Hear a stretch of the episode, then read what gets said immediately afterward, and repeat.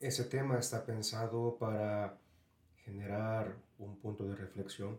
No es el punto generar controversia, es decir, no se tome este material como alguien que quiere provocar por provocar.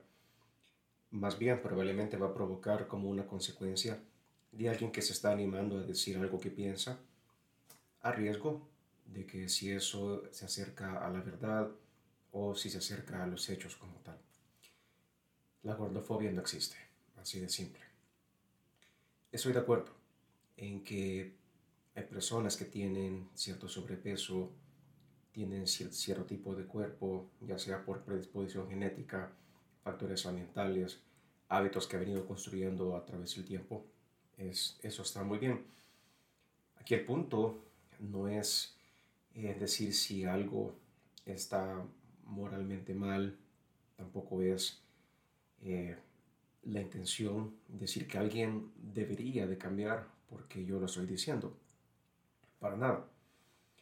Aquí el punto es que la, ciencia como tal, la ciencia médica, deja muy claro que eh, el cuerpo en algún punto empieza a sufrir cuando tenemos un, sobrepeso muy, muy notable. Con eso entiéndase problemas con las rodillas, problemas con las articulaciones, problemas con el corazón, el desarrollo de patologías como la diabetes. Ciertamente es mucho más probable cuando tenemos una obesidad independientemente del grado de que se tenga. Yo recuerdo hace unos años, allá por el 2016, yo tuve un gran sobrepeso. Llegué a pesar alrededor de 230 libras y a mí me decían de manera muy incesante, mi papás, algunos conocidos, amigos, familiares, Mauricio, modifica esos hábitos. Vas a desarrollar alguna enfermedad con el paso del tiempo, eso te va a pasar factura, el cuerpo te lo va a resentir yo simple y sencillamente no hacía caso. Entraba por un oído y salía por el otro. ¿Y qué pasó? Que bueno, pues tuve que ser llevado de emergencias a un hospital y la vesícula básicamente me la, me la destruí. Eventualmente a la cirugía el médico me dijo que yo tenía dos claras opciones.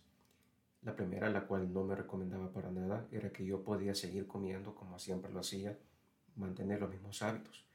Eso sí, iba a recuperar las más de 20 libras que yo ya había perdido.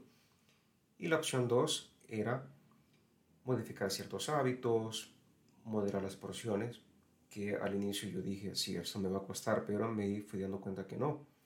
Pues la experiencia cambió mi perspectiva. Y pues decidí que de ese día en adelante a hacer lo que estuviera sobre mis manos para tratarme de una manera mucho más amable. Y si yo descubrí que no era para nada amable comer hasta llegar acá, a veces casi hasta el vómito, lo cual pues no era para nada sano, no era para nada cómodo.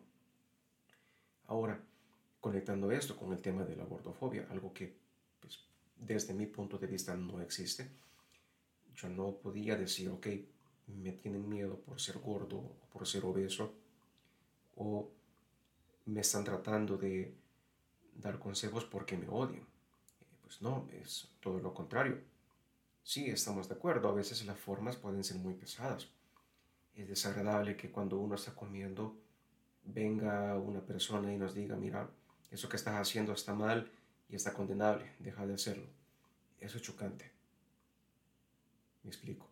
Es muy chocante cuando alguien nos quiere decir qué es lo que tenemos que hacer, cómo deberíamos y peor aún, que Él está de lado de la verdad. Pero aquí el punto es que hay que aprender a tener este criterio que nos diga, ok, eh, sí, acepto que es fastidioso que alguien me está aconsejando o que en apariencia el, la forma, pero no el contenido, alguien me está dando simple y sencillamente una indicación, algo que me puede permitir tener una relación más saludable conmigo mismo. Mm, para mí no era nada saludable estar agitado cansado solo por subir un par de grados. Era porque mi resistencia física era nula. Entonces, al punto que yo quiero llegar es que no podemos eh, filtrar todo como una fobia. Es decir, distinto es que alguien diga te odio por ser gordo, que en todo caso no es una fobia, sino un síntoma de intolerancia o un conflicto muy personal que tiene la persona con cierto grupo. En fin, para darle un aspecto de cierre a este video, si usted es una persona que padece o ha padecido ciertos dilemas con la alimentación y alguien le critica de manera constante, está en todo su derecho de ponerle un alto. Sin embargo, le recomiendo, desde mi más humilde perspectiva, trata de filtrar aquello que sí merece la pena ser escuchado, pero no necesariamente hacerle caso. Si alguien está interesado en que usted modifique ciertos hábitos porque probablemente le alargue sus años de vida o permita que las rodillas rindan de una manera más efectiva y se ahorre mucho dinero en intervenciones médicas y cualesquiera que sean los inconvenientes físicos, considere por lo menos ponerlos en práctica en su debido momento.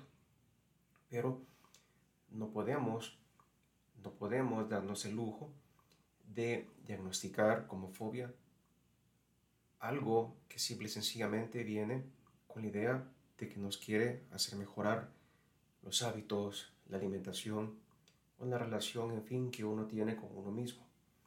Porque no es concebible, no es conveniente normalizar cosas que no hacen bien a nuestra salud. No es para nada saludable consumir los tres tiempos de comida, azúcar de manera excesiva, ni tampoco comida chatarra. Porque, si bien es cierto, es placentero, no necesariamente todo aquello que nos gusta le hace bien a nuestra mente y a nuestro cuerpo. Espero que este video sea de utilidad práctica para la vida. Vamos a estar viéndonos muy pronto para seguir abordando contenidos similares o diferentes a este. Hasta la próxima.